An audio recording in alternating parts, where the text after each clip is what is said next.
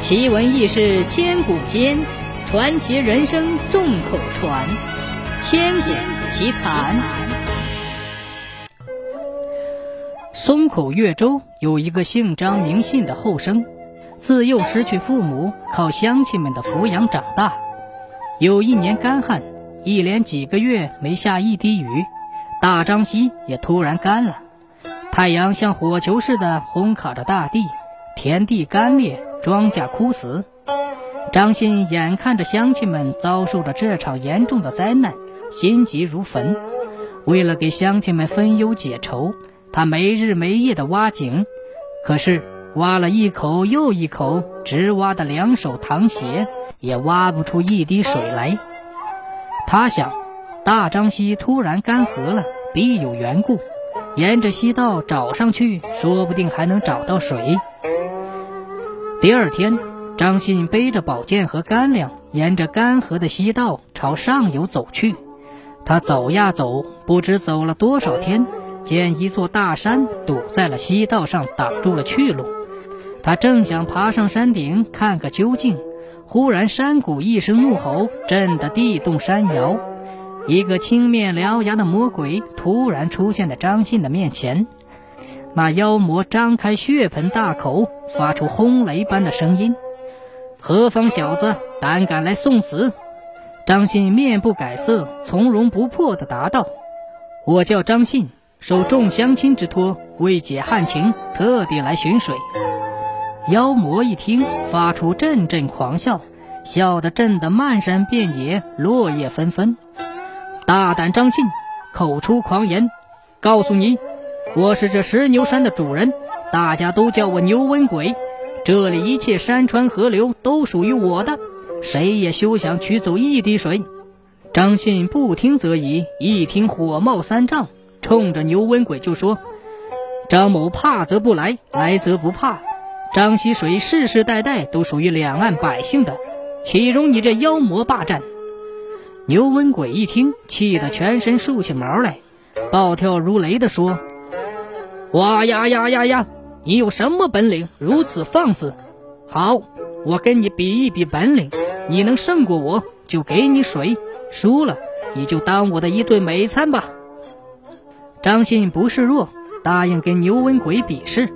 狡猾的牛瘟鬼眨了眨眼睛，说：“先在那一片烂泥田里再跑，谁先到达前面的脚下，就算赢了。”比试之前。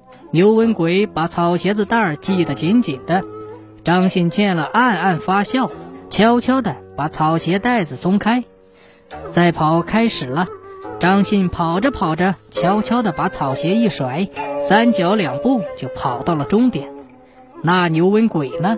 草鞋拖泥带水，又笨又重，累得气喘吁吁，寸步难行，鞋带儿又绑得紧紧的，甩也甩不掉。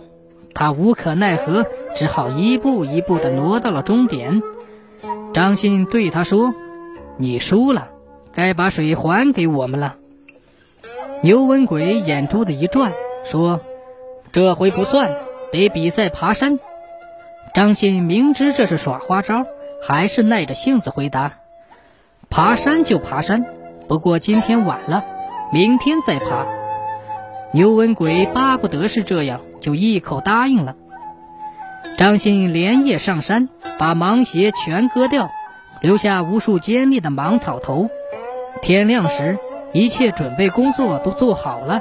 张信暗暗地把草鞋子带系得紧紧的。牛文鬼吸取了昨天的教训，自作聪明地把鞋带解开了。比赛开始了，张信又敏捷又迅速地绕过一个个草头。一会儿就爬到了山顶，牛文鬼呢，没走几步，草鞋就掉了，他只好赤着脚爬山，尖利的芒草头刺得脚板鲜血直淋，痛得他哇哇大叫。等牛文鬼一瘸一拐地爬到山顶时，张信已经到达多时了。张信说：“现在该服输了吧？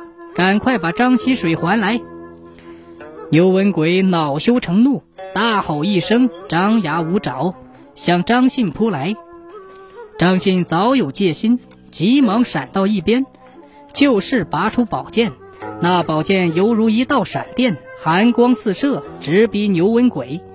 牛文鬼知道宝剑的厉害，顿时吓呆了。这妖魔想溜之大吉，就地一滚，化作一缕青烟飘走了。说时迟，那时快，张信挥剑一劈，烟立即消散，化成一块巨石掉在眼前。张信又举起宝剑，朝石头狠狠地劈下。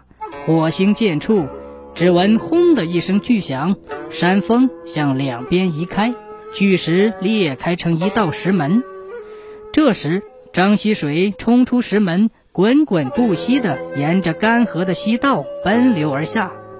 从此以后，张溪水就再也没有干涸过。